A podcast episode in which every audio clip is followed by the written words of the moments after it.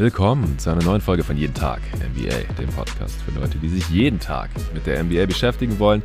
Und äh, wir beschäftigen uns heute hier natürlich mit den Conference Finals, die heute Nacht losgehen. Vier Teams sind noch in den Playoffs 2022 vertreten. Die Celtics, die Heat und die Warriors und die Mavs. Wir werden hier beide Matchups runterbrechen, versuchen das so kurz und knackig zu machen, dass der Pod nicht ewig lang wird, dass die Leute sich das heute am Dienstag noch reinziehen können. Zumindest den Teil zum Osten, äh, bevor es da heute Nacht losgeht. Und äh, dann Mittwoch auf Donnerstag in der Western Conference, die Eastern Conference Finals äh, sind immer um 2.30 Uhr, jeden zweiten Tag oder beziehungsweise jede zweite Nacht hier für uns in Deutschland. Und die Western Conference Finals immer um 3 Uhr.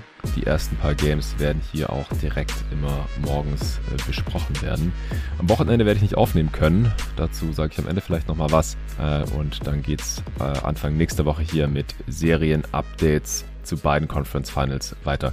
Aber erstmal die beiden Previews. Und dafür habe ich schon wieder den Luca Cella am Start. Hey Luca. Hi Jonathan. Ja, wir haben gesagt, wir fangen mit dem Westen an. Mavs gegen Warriors. Mavs at Warriors, denn die Warriors hatten den höheren Seed, den besseren Record auf Platz 3 im Westen mit einem Sieg mehr als die Mavs. Also man sieht mal wieder, finde ich auch hier in dieser Postseason, dass die Regular Season Standings auf jeden Fall wichtig sind, was Heim- und Auswärtsspiele angeht. Auch bei äh, Celtics Bucks war es ja 2 gegen 3, deswegen war Spiel 7 in Boston, was ihnen wahrscheinlich einen Vorteil gebracht hat. Und jetzt auch hier Heimvorteil für die Warriors. Ja, wir schauen wie auch schon bei den anderen Season Previews immer auf äh, mögliche Verletzungen, Ausfälle, die Gesundheit beider Teams und dann auf die Hauptfaktoren, die diese Serie hier entscheiden könnten an beiden Enden des Feldes. Und am Ende gibt's natürlich noch unsere Prognose, unsere Serientipps. Ich habe mich bei beiden Serien jetzt noch nicht so 100% festgelegt. Ich habe eine Zahl im Kopf, aber ich behalte mir mal vor, das hier im Rahmen unserer Diskussion eventuell dann noch anzupassen. Luca, Mavs Warriors, äh, was hältst du von dem Matchup? Was sind deine ersten Gedanken dazu? Ja, ich freue mich wirklich auf die Serie, bin super gespannt, äh, was passieren wird. Ich denke, die Serie könnte sich sehr, sehr gut zu einem äh, Shootout entwickeln, weil beide Teams einfach viel Shooting haben, gutes Spacing. Ähm, Wenn es in der Offense läuft, dann läuft es richtig bei beiden Teams. Äh, beide Teams können zeitweise wirklich richtig heiß laufen. Deswegen mhm. erwarte ich hier auch eine enge Serie, weil die Teams einfach denke ich, Spiele gewinnen werden, weil sie einfach nicht, nicht zu stoppen waren offensiv, weil sie gefühlt alles getroffen haben. Und ja, deswegen müssen wir natürlich auch auf die Defenses schauen. Also wer wird hier bessere Lösungen finden für die Offense, wird, denke ich, mitentscheidend sein. Die Mavs Defense war bislang in den Playoffs viel besser als die der Warriors. Wir haben gestern noch wieder drüber gesprochen. Die Mavs Defense ist for real. Wir haben ja beide so ein bisschen dran gezweifelt ähm, in der Regular Season. Aber ja, es ist einfach eine gute Defense und ich will jetzt gar nicht an der Mavs Defense anfangen zu zweifeln oder wieder zweifeln. Aber die Warriors Offense ist einfach ein bisschen was anderes. Also die Mavs haben sowas in den ersten beiden Runden bislang nicht gesehen und nicht verteidigen müssen. Die Warriors haben einfach mhm. extrem viel Off-Ball-Movement, viele Off-Ball-Actions, ähm, laufen ja traditionell einfach wenig High-Pick-and-Roll. Haben es jetzt zwar ein bisschen mehr auch gemacht, glaube ich, in den ersten beiden Runden, gerade gegen die Grizzlies, mhm. weil es einfach ja gut funktioniert, um einfach Stephen Adams beispielsweise zu attackieren. Aber ich bin einfach gegen gespannt. Die Nuggets auch schon. Genau, genau, gegen Jokic, klar. Und da bin ich einfach gespannt, ob die Mavs es hinbekommen werden, die Warriors von der Dreierlinie zu laufen, was sie ja einfach sehr, sehr gut machen. Haben sie gerade gegen die Utah Jazz sehr gut hinbekommen. Phoenix wirft halt nicht so viele Dreier, aber auch da mhm. haben sie es gut gemacht. Die, die Warriors haben das gegen Memphis in der zweiten Runde auch schon bestrafen können. Da haben die Grizzlies auch versucht, gerade am Anfang der Serie Dreierlinie zu verteidigen. Dadurch haben die Warriors viele effiziente Abschlüsse am Ring bekommen. Und ich denke, das wird in der Defense der Mavs sehr, sehr interessant sein zu beobachten, äh, wie gut sie das hinbekommen und welche Würfe die Warriors halt bekommen werden in der Offense und ja, wie effizient diese Abschlüsse sind. Ja, Ja, interessanterweise ist mir vorhin aufgefallen, dass die Defense, das Defensive Rating in den Playoffs jetzt, klar, äh, Sample Size sind acht beziehungsweise sieben Spiele und nur zwei verschiedene Gegner, aber die ist quasi identisch zwischen den Mavs und Warriors. 110,8 für die Mavs und 110,7 für die Warriors. Aber man darf natürlich nicht vergessen, dass die äh, Warriors hier den äh, Grizzlies ohne Morant gegenüberstanden in den letzten paar Spielen. Das ist natürlich nicht wirklich zu vergleichen mit den Gegnern der Mavs, die zuerst die beste Regular Season Offense mit den Utah Jazz gegen sich hatten und dann nochmal eine Top 3 Offense mit den Phoenix Suns, wo äh, jeweils niemand Wichtiges verletzt war oder gefehlt hat. Und dass sie eben diese beiden Teams so einschränken konnten, das ja ist schon richtig heftig. Und die Warriors natürlich auch noch gegen Jokic, der ansonsten nicht so super viel offensive Hilfe hatte. Also ich denke auch in den Playoffs bisher sieht die Mavs Defense deutlich besser aus. Ich bin auch super gespannt, ähm, wie sie sich hier gegen die Warriors Offense schlagen werden. Ja, es gibt leider immer noch den Faktor Verletzung hier in dieser Serie äh, auf Seiten der Warriors. Gary Payton fällt weiterhin aus mit seinem gebrochenen Ellbogen es gibt wohl die vage Hoffnung, dass er eventuell noch in die Conference Finals eingreifen könnte. Mal gucken. Ich bin da eher skeptisch, ehrlich gesagt. Ich ähm, habe auch von Brian Suderer äh, noch gehört, dass er gesagt hat, dass halt so Ellbogenbrüche selten so schnell äh, verheilen und dass man dann direkt wieder zocken kann. Dann Andre Iguodala ist auch mal noch mindestens fürs erste Spiel raus, wird am Donnerstag reevaluiert. Der hatte ja Probleme mit ähm, dem Nacken mit der Wirbelsäule auf, auf Nackenhöhe und Otto Porter Jr., der könnte im ersten Spiel wieder dabei sein. Immerhin. Auf Seiten der Mavs äh, fehlt natürlich nach wie vor Tim Hardaway Jr., der wird aber auch in den Playoffs keine Rolle mehr spielen. Also ich glaube, der fängt jetzt gerade erst an, wieder gerade auszulaufen. Ja, da also alles unverändert soweit, ansonsten alle fit bei den Dallas Mavericks. Und ja, Gary Payton, auch Iguodala darf man nicht unterschätzen, dass die hier zumindest streckenweise fehlen werden, weil das eben defensive Optionen im One-on-One -on -One gegen Luka Doncic zumindest mal gewesen wären. Und die Mavs, Quatsch, die Warriors verteidigen Doncic auch äh, ganz gerne One-on-One, wie sie es ja auch schon in den ersten beiden Runden gegen die gegnerischen offensiven Superstars gemacht haben. Sie haben ja Jokic sehr viele One-on-One verteidigt, wenn dann mal noch ein Late-Double geschickt später in der Shot-Clock, auch gegen Ja Morant sind auch viel unter dem Screen durchgegangen, haben Jokic und Morant die Jumper gegeben. Mal sehen, ob sie jetzt gegen Luca auch so machen, hat sich zumindest in Regular Season auch schon angedeutet gehabt. Also wahrscheinlich wird eher weniger von den Shootern der Mavs weggeholfen werden zu Luka Doncic. Das Problem, das ich dabei sehe für die Warriors Defense ist, dass Luka halt schon auch relativ klar der beste von diesen drei Spielern ist in solchen Situationen. Er ist auch der beste Shooter von diesen dreien. Äh, Jokic hat ja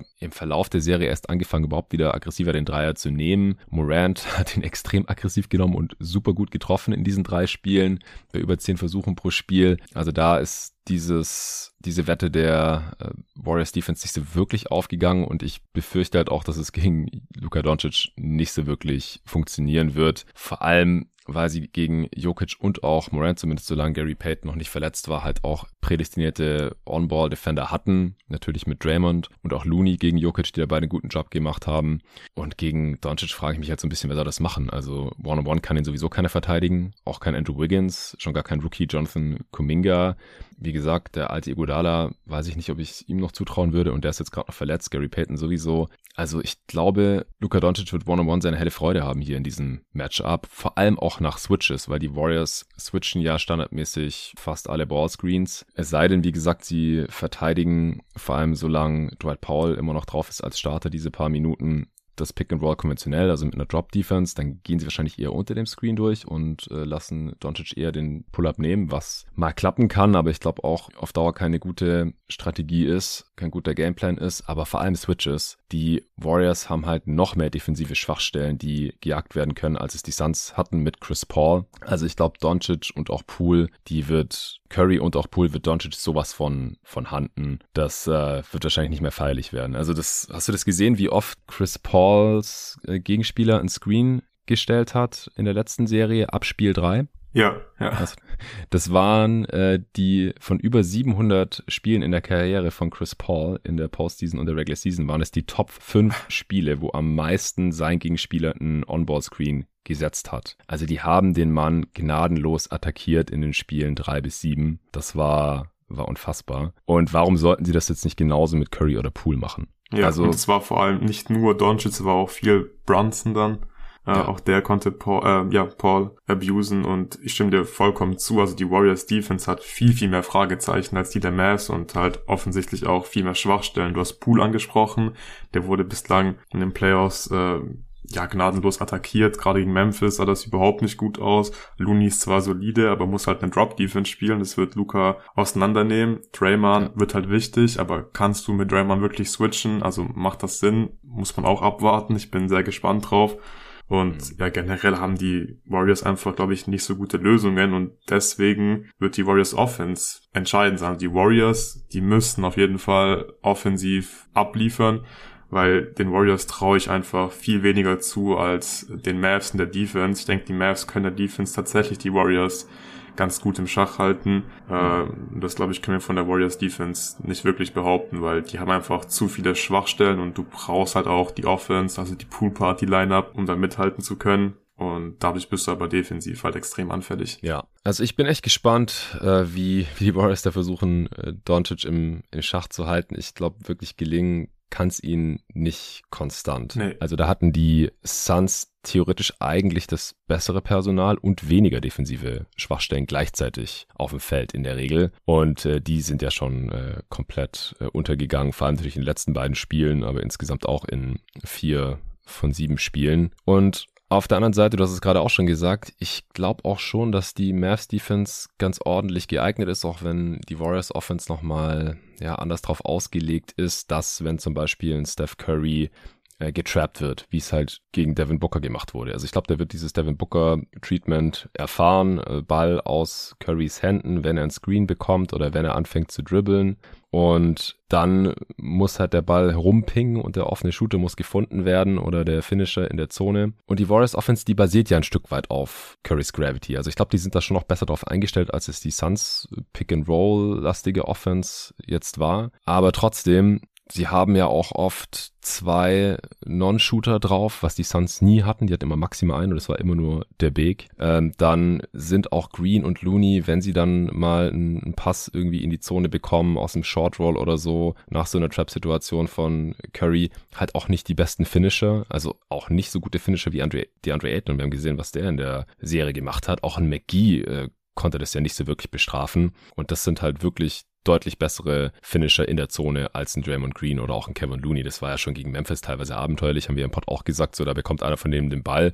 Die sind beide gleichzeitig drauf. Ich weiß nicht, wie oft wir das sehen werden in der Serie. Ähm, aber wenn die Warriors wieder zum Beispiel über Offensiv-Rebounds ähm, das Possession-Game gewinnen werden, weil Turnovers, müssen wir auch nochmal dazu sagen, das Voll. ist bisher in diesen, in diesen Playoffs auch abenteuerlich. Und die Suns haben gegen die Mavs-Defense auch schon so viele Turnovers gemacht. Ich sehe jetzt nicht, warum die Warriors weniger machen sollten, ehrlich gesagt, gegen diese Pressure-Defense. Das wird auf gar gar keinen Fall passieren, denke ich. Ich, ich denke es auch nicht. Und, und dann muss man vielleicht auch wieder ein bisschen Big Ball spielen, um das irgendwie auszugleichen. Wie gegen Memphis, dann hast du da halt Looney und Draymond drauf und die passen sich den Ball da in der Zone Hot Potato-mäßig hin und her. Keiner kann finishen und dann geht der Ball wieder raus in die Dreilinie. Niemand muss einen contesteten Dreier chucken. Und wenn dann nicht gerade Game 6 Clay in, in allen Games auftaucht, nicht nur im sechsten, dann weiß ich nicht, ob es überhaupt ein sechstes Spiel geben wird, mal überspitzt ausgedrückt. Also ich, ich sehe hier schon an beiden Enden des Feldes äh, größere Probleme auf die Warriors eigentlich zukommen. Ja, auf jeden Fall. Und äh, also Possession Game müssen wir definitiv beobachten. Ist natürlich in jedem Basketballspiel wichtig, aber gerade in dieser Serie äh, wird auch das sehr, sehr interessant, weil du hast erwähnt, die Warriors schmeißen den Ball einfach so oft weg, gerade in den Playoffs, haben eine Turnover Rate von 16,1%. Die Mavs spielen zwar immer relativ langsam und möchten im Halfcourt spielen, aber ich denke, die werden das trotzdem dann hin und wieder bestrafen können, gerade nach Liveball-Turnovers. Und die Mavs auf der anderen Seite, die passen halt so gut wie kein anderes Team im Prinzip auf den Ball auf. Turnover Rate von 11% in den Playoffs. Ja. Deswegen, ähm, ja, wird es hier sehr interessant sein. Und die Warriors sind halt in Transition auch sehr effizient und sind auch gut einfach drin. Und wenn die Mavs den Ball halt nicht verlieren, dann wird es für die Warriors halt auch schwieriger, überhaupt erst in mhm. Transition zu kommen. Und die Mavs Defense sah bislang sehr, sehr gut aus. Deswegen glaube ich, auch, wie du schon gesagt hast, also die Warriors werden hier einfach äh, Probleme haben und ich habe auch das Gefühl, dass die Mavs einfach irgendwie besser auf diese Serie vorbereitet sind. Okay, interessant, weil die Warriors sind ja relativ hoch favorisiert. Ich habe vorhin gesehen, 2,9er Quote auf die Mavs. Das äh, konnte ich mir spontan nicht ganz erklären. Klar, wie gesagt, die Warriors haben Heimvorteil. Die haben ja, kumuliert gesehen mehr, mehr Star Power, aber ich würde behaupten, dass Doncic schon der beste Spieler dieser Serie ist. Sorry, Steph. Also von Steph bin ich in diesen Playoffs bisher halt auch noch nicht so wirklich überzeugt. Ich hatte es ja auch in den Analysen zu, zur Serie gegen die äh, Grizzlies wiederholt gesagt. Sie haben halt auch schon dieses riesige Ei gelegt, was ja so ein bisschen an hier Game 7 oder auch Game 6 der Suns erinnert hat, gegen die Memphis Grizzlies ohne Ja Morant. Also ich vertraue den Warriors einfach nicht so wirklich. Es ist ein schwieriges Matchup und sie sind da super abhängig davon, dass ähm, Curry wahrscheinlich gegen viele Double Teams trotzdem produktiv sein kann. Der hat ja auch in einem einen Regular Season Game gegen die Mavs als er schon dieses Treatment erfahren hat, keinen einzigen Wurf losbekommen und war dann davon abhängig, dass äh, seine Mitspieler, in dem was Moody zum Beispiel, der vier Minuten gesehen hat, das wird dann sehr wahrscheinlich eh nicht passieren, halt seine Würfe trifft, um das Game irgendwie eng zu halten. Also da muss dann halt Clay wirklich deutlich besser offensiv performen als bisher in diesen Playoffs, Jordan Poole auch. Ja. Also die haben halt beide schon solche Stinker gehabt und wenn sowas dann passiert, dann, dann geht man einfach unter, glaube ich, gegen diese Dallas Mavericks, die halt ihrerseits auch extrem vom äh, Dreier-Shooting abhängig sein werden. Die, jeder zweite Wurf der Mavs ist ein Dreier. 49,8% Three-Point-Attempt-Rate haben die in den Playoffs bisher. Das ist nochmal mehr als die Celtics, die bei 46% stehen. Und das ist gar kein Team überhaupt über 45 Prozent. Der Schnitt ist 40 Prozent. Ja, Three-Point-Attempt Rate. Also, dass 40 Prozent aller Field Goal Attempts von hinter der Dreilinie sind. Und bei dem ersten ist halt echt jeder, jeder zweite. Das ist unglaublich. Ein unglaublich hohes Volumen. Und sie treffen die halt bisher auch ziemlich gut. Das, das muss natürlich so weitergehen, damit äh, sie ja offensiv überleben können und nicht super abhängig sind von Luka Doncic, der, wenn er halt wirklich viel Single Coverage erfährt, weiß ich nicht. Morant hat 38 Punkte pro Spiel gemacht gegen diese Warriors Defense. Was macht Doncic da? 40? 45 ja, im Schnitt?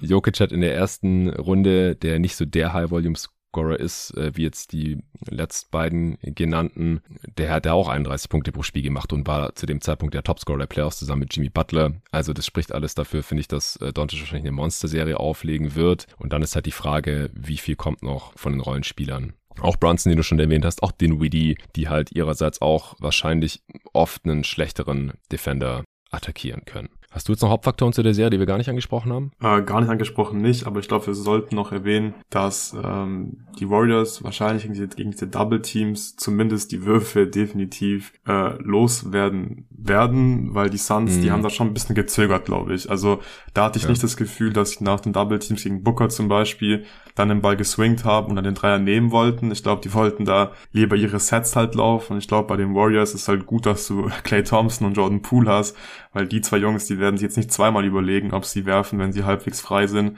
Und das ist, glaube ich, auch der richtige Weg dann, weil wenn du halt nach dem Double Team den Offen Dreier rausspielst, einen guten Shooter hast, dann denke ich, dann musst du diesen Wurf halt auch nehmen. Und ja, gerade deswegen, glaube ich, wird es einfach auch sich in Richtung Shootout entwickeln.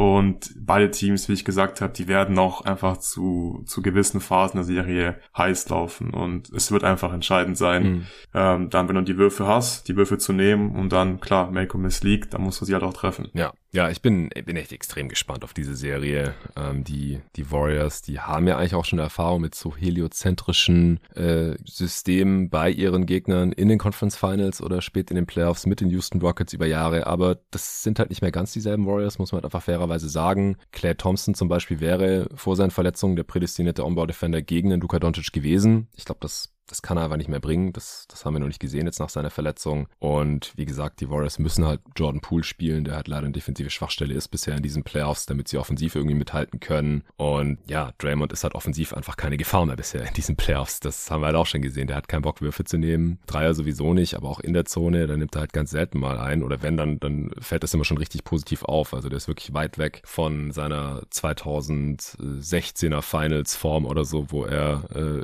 in, im entscheidenden Spiel Spiel 7 die meisten Punkte für die Warriors gemacht hat. Also, und ich glaube, sechs Dreier getroffen und so.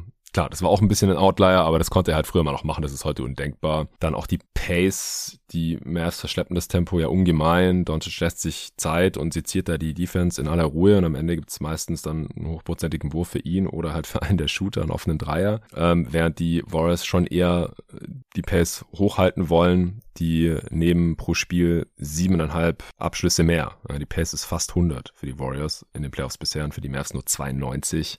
Das ist schon nochmal ein Riesenunterschied. Also wenn das Spiel eher schnell wird, dann dürfte das die Warriors bevorteilen und wenn es eher ein Grinded-Out-Game ist, dann eher die Mavs. Ich habe bei dir jetzt schon ein bisschen rausgehört, dass du die Mavs favorisierst in der Serie. Ist das richtig? Ja, also mein Bauchgefühl sagt irgendwie trotzdem so ein bisschen Warriors. Aber okay wenn man das jetzt einfach mal so nüchtern betrachtet, glaube ich, dann, dann muss man schon sagen, dass die Mavs zumindest sehr, sehr gute Karten haben. Und ich versuche das jetzt auch nüchtern zu betrachten und irgendwie so objektiv wie möglich äh, zu bewerten, um mich jetzt nicht von meinem Bauchgefühl so sehr beeinflussen zu lassen. Deswegen tippe ich darauf, dass die Mavs die Serie gewinnen. Ich weiß nicht, ob mhm. sie es äh, in sechs Spielen schaffen. Vielleicht ja, ist halt definitiv schwierig, aber ja, ich glaube, sie werden am Ende gewinnen. Ich sage jetzt einfach mal, die Mavs gewinnen in sieben und gewinnen das nächste Entscheidungsspiel auswärts. Uh, okay. Ah, also ich sehe das schon deutlicher. Also ich sehe hier massive Probleme für die Warriors. Ich bin bisher nicht überzeugt von denen in den Playoffs. Vielleicht bin ich jetzt gerade auch ein gebranntes Kind als Suns-Fan und denke, diese Mavs sind unschlagbar oder sowas. Aber hey, ich ich schwanke zwischen Mavs in 5 und 6, ehrlich gesagt. Ich glaube, wenn die Heimvorteil hätten, würde ich Mavs in 5 sagen. Mache ich jetzt trotzdem. Ja. Also ich glaube, die gewinnen wahrscheinlich eins der beiden Spiele in Golden State jetzt gleich direkt. Dann wird's auf die Adjustments von Steve Kerr ankommen, der dann manchmal auch ein bisschen länger braucht, der jetzt zum Glück wieder zurück ist. Wenn Mike Brown die Serie coachen würde, würde ich auf jeden Fall Mavs in 5 sagen, ehrlich gesagt.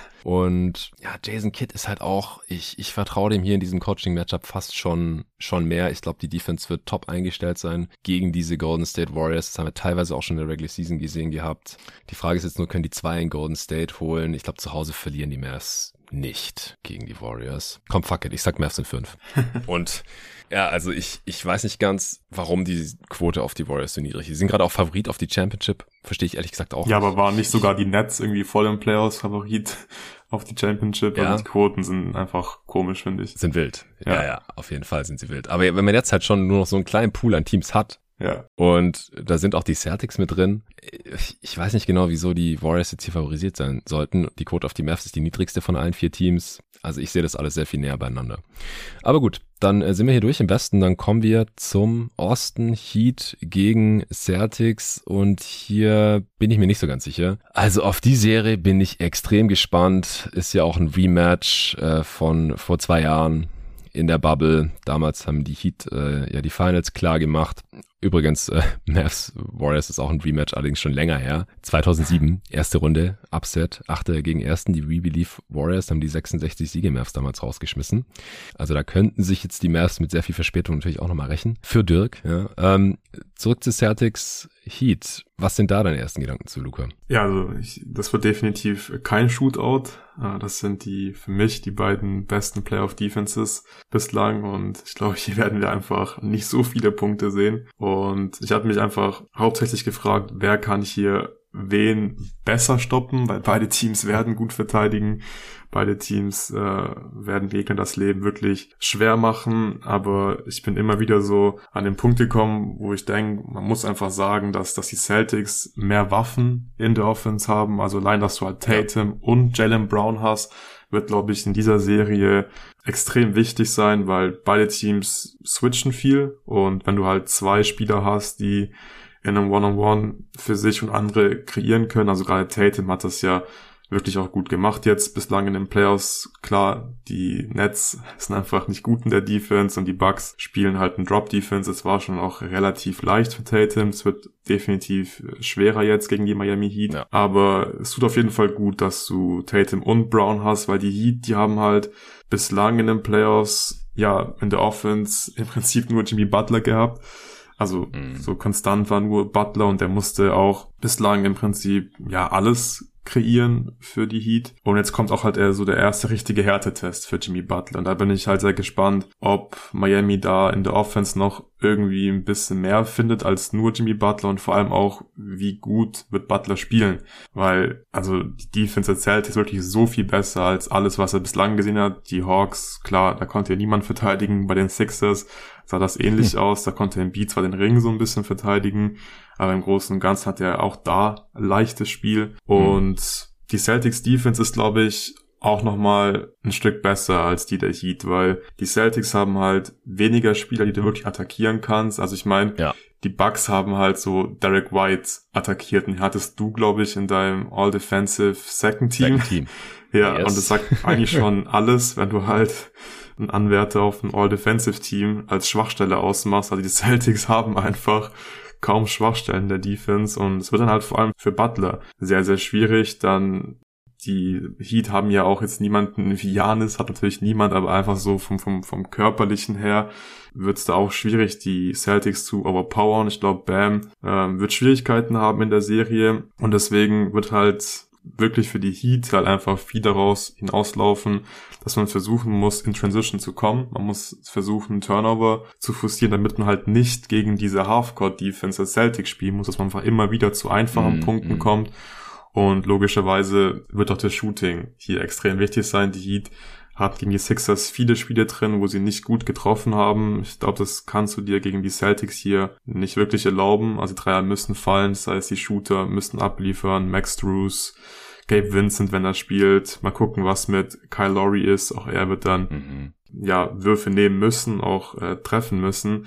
Aber so, ich habe einfach das Gefühl, dass, dass die Heat einfach noch größere Probleme bekommen werden in der Offense, als es halt die Celtics, also als es bei den Celtics der Fall sein wird. Und ja, die Heat waren auch bislang einfach nicht so gut im Halfcourt und die Celtics Defense wirklich so verdammt gut. Ich kann mir irgendwie nicht vorstellen, dass Miami genug Punkte erzielen wird in dieser Serie. Ja, da hast jetzt schon viele Sachen angesprochen, die mir auch durch den Kopf gegangen sind hier vorhin in der Vorbereitung. Nochmal vorweg, also ein riesiger Faktor, den man nicht unterschätzen darf, ist, dass halt Kyle Lowry zumindest mal fürs erste Spiel draußen ist und wir wissen nicht, wann und wie er danach zurückkommt. Das ist schon ein Riesendämpfer für Miami, weil sie Lowry halt offensiv auf jeden Fall gut gebrauchen könnten gegen diese Halfcourt-Defense, weil man hat ja schon gesehen, dass wenn die Gegner dann mal was ausgepackt haben, womit die Heat die Offense nicht so zurechtkam, wie halt gerade die Zone der Sixers, im dritten Spiel war das, glaube ich, oder war es schon im zweiten, ich weiß es nicht mehr. Auf jeden Fall war die Heat Offense da dann relativ ratlos erstmal, wo halt ein erfahrener Playmaker wie Kyle Lowry, glaube ich, schon äh, einen großen Unterschied ausmachen kann. Und diese Celtics Defense ist halt nochmal deutlich, deutlich, deutlich besser als alles, was die Heat hier bisher gesehen haben. Auf der anderen Seite, Robert Williams ist ja jetzt zurück. Der hatte ja einen Bone Bruise im Knie äh, nach seiner Meniskusverletzung jetzt noch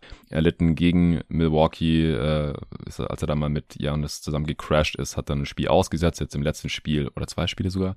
Jetzt im letzten Spiel hätte er wieder spielen können, hat aber keine Minuten bekommen. Ähm, ich denke, vor zwei Jahren hat ja Bam in der Zone komplett dominiert gegen relativ kleine Celtics. Damals war Daniel Theiss noch äh, der Starter. Jetzt mittlerweile haben sie Al Horford zurück. Sie haben äh, Robert Williams, der, wenn fit, mehr Minuten gehen kann, der sich total weiterentwickelt hat. Und ähm, mit Grant Williams halt auch noch ein Spieler, der sich gerade erst als Janis-Stopper in Anführungsstrichen etabliert ja. hat. Also Bam ist halt nicht Janis offensiv in der Zone und deswegen würde ich mir da ja. jetzt auf Seiten des Celtics nicht mehr solche Gedanken machen, weil selbst Janis hatte, wir haben es im letzten Pod besprochen, ein True-Shooting von gerade mal ein bisschen über 50 Prozent. Ich sehe jetzt nicht, wieso Bam hier auf einmal dominanter sein sollte als als Janis und das hat ja offensiv für die Bucks am Ende trotzdem nicht gereicht. Und Bam sah halt in diesen Playoffs bisher auch echt nicht so gut aus gegen die Hawks, gegen Embiid sowieso nicht. Die einzigen Minuten, wo er wirklich dominiert hat, war halt, wenn Paul Reed auf der anderen Seite stand und so ein Spieler haben die Celtics halt nicht. Die haben keine Rotation, die jemals kurz defensiv so klein und so schlecht ist, dass ein Bam da komplett äh, seine körperlichen Vorteile ausspielen kann.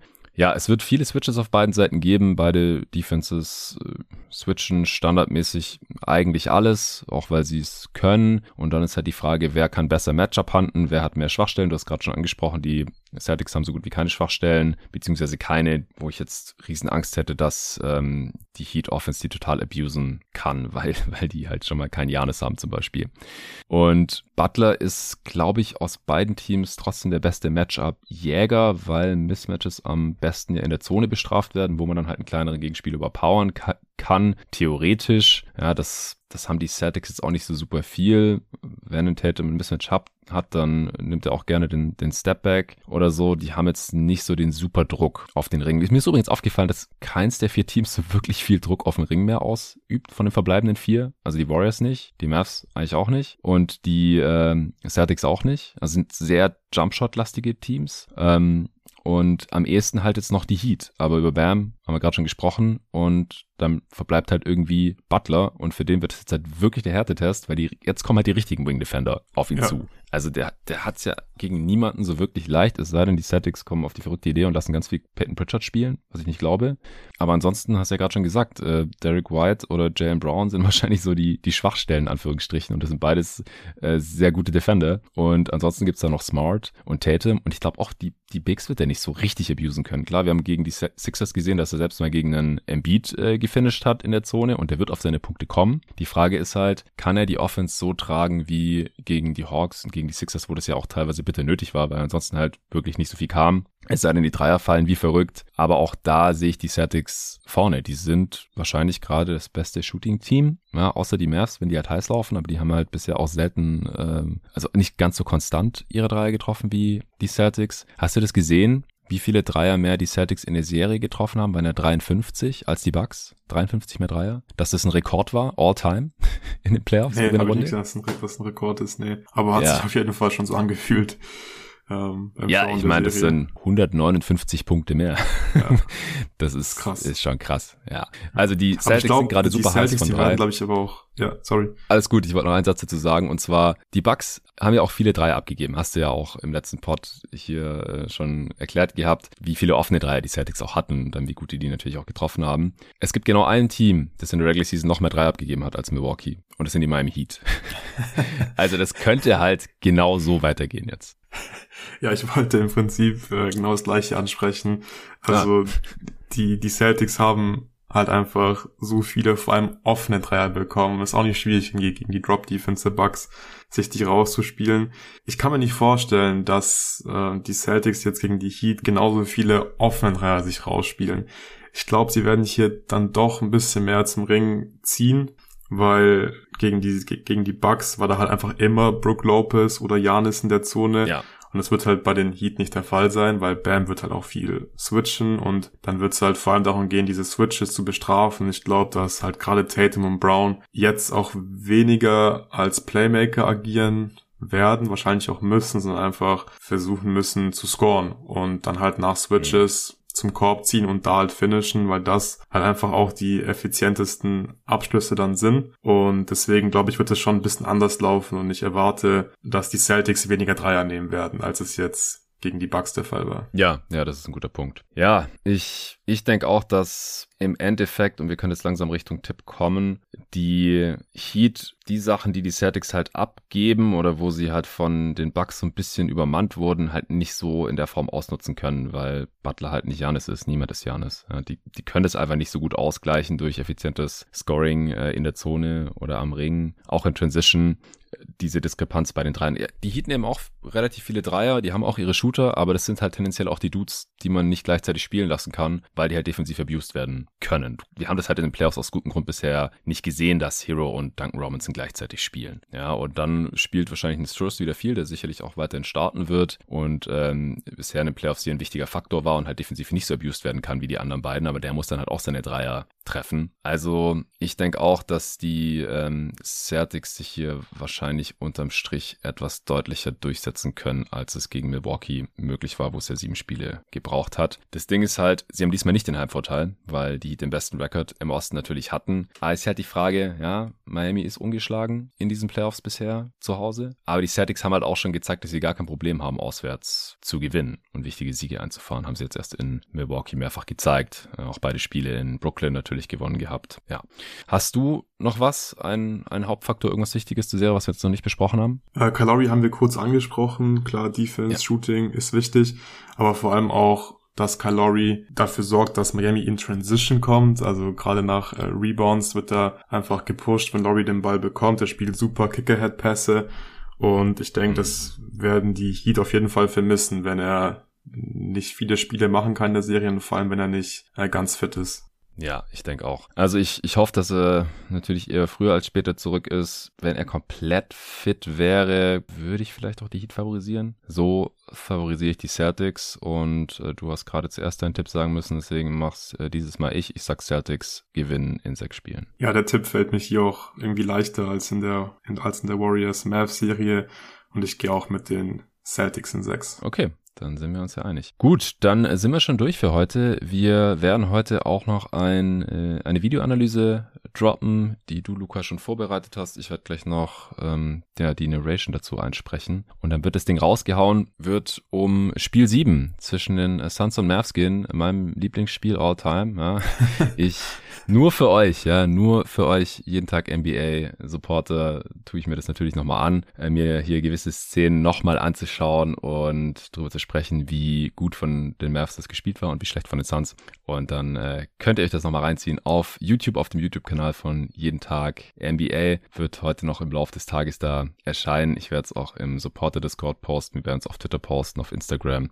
Da werdet ihr es auf jeden Fall mitbekommen. Aber ihr könnt natürlich auch gerne den YouTube-Kanal abonnieren. Dann äh, bekommt ihr das da auch immer direkt mit und gebt uns gerne Feedback zu diesem Format. Also ist jetzt nichts äh, völlig bahnbrechendes, äh, einfach so ja fünf bis zehnminütige Videos wie letzte Woche schon zu Celtics Bucks. Äh, Luca sucht ein paar passende Szenen zusammen, die äh, erklären, wie manche Dinge laufen in Offense oder Defense äh, für die beiden Teams und äh, ich werde das dann noch ein bisschen vertonen und dann habt ihr nicht mehr nur Basketballanalyse in Audioform hier, sondern auch in Videoform unterlegt mit äh, meiner gewohnten Stimme. Und äh, wenn ihr da Bock drauf habt, dann äh, gibt es natürlich noch öfter hier im Verlauf der Playoffs. Denn jetzt wird natürlich gnadenlos seziert. Es gibt nur noch ein Spiel pro Nacht, auf das man sich konzentrieren kann. Wir haben dann immer einen ganzen Tag Zeit, uns nur über diese Serie, dieses Spiel äh, Gedanken zu machen. Und insgesamt nur noch zwei Serien. Und äh, so ist es dann immer tief in den Playoffs. Es wird alles analysiert, teilweise sicherlich auch überanalysiert werden. Aber das ist jetzt halt ja Conference Finals. So, ähm, Danach kommen nur noch die Finals. Besser wird's nicht. Äh, es gibt nur noch vier Teams und äh, zwei davon werden in die Finals kommen. Eins wird am Ende gewinnen. Deswegen schauen wir hier jetzt natürlich ganz genau hin, was hier in der NBA in den Playoffs 2022 am Ende entscheidend sein wird. Ja, morgen gibt's wie gesagt dann direkt hier an gewohnter Stelle und auch direkt früher morgen die Analyse zu Spiel 1 der Eastern Conference Finals Heat gegen Celtics und auch eine kurze Reaktion zur Draft Lottery, denn die wird heute Nacht auch stattfinden. Danach wissen wir die Reihenfolge, in der gepickt wird in der Top 14 in der NBA Draft, die ja dann wieder wie gewohnt zum ersten Mal seit Jahren, jetzt kann man schon sagen, zum ersten Mal wieder Ende Juni sein wird. Und äh, wenn wir dann hier dem Ende zugehen in den Playoffs, so während der Finals, äh, wenn nur noch drei Spiele pro Woche sind und dann auch in der Woche vor der NBA Draft natürlich, da wird sich dann hier auch intensiv auf diese Draft Class nochmal vorbereitet. Es werden wieder alle relevanten Spieler hier vorgestellt werden. Es wird wieder eine Mock Draft geben. Es wird wieder eine Draft Night Coverage geben, wie ihr das auch schon vielleicht die letzten Jahre von jeden Tag NBA kennt. Aber morgen dann, wie gesagt, erstmal die Lottery und dann wissen wir, wer den First Pick hat, Second Pick, Third und so weiter. Bis zu Rang 14. Ich freue mich schon drauf. Das wird auf jeden Fall spannend. Sowohl die Conference Finals als auch diese Draft Lottery. Ich bin so langsam über die Niederlage der Phoenix Suns hinweg. Es ist, es ist nur Sport. Alles okay soweit. Es ist immer noch ein komisches Gefühl, dass man sich jetzt keinerlei Gedanken mehr machen muss über irgendwelche Matchups. Und ich hatte mega Bock gehabt auf diese Western Conference Finals Suns gegen Warriors, vor allem nach den Regular Season Spielen. Aber wir werden es sicher erleben. Und ich bezweifle heute auch, dass wir da nächstes Jahr noch mal eine Chance für haben. Denn ich glaube einfach nicht, dass wir dieses Phoenix Suns Team in dieser Form nochmal auf dem Parkett sehen werden. Aber das wird die Offseason zeigen und das wird dir dann natürlich auch alles bei jeden Tag NBA analysiert werden. Vielen Dank fürs Zuhören. Danke dir, Luca. Danke an euch fürs Supporten und bis morgen.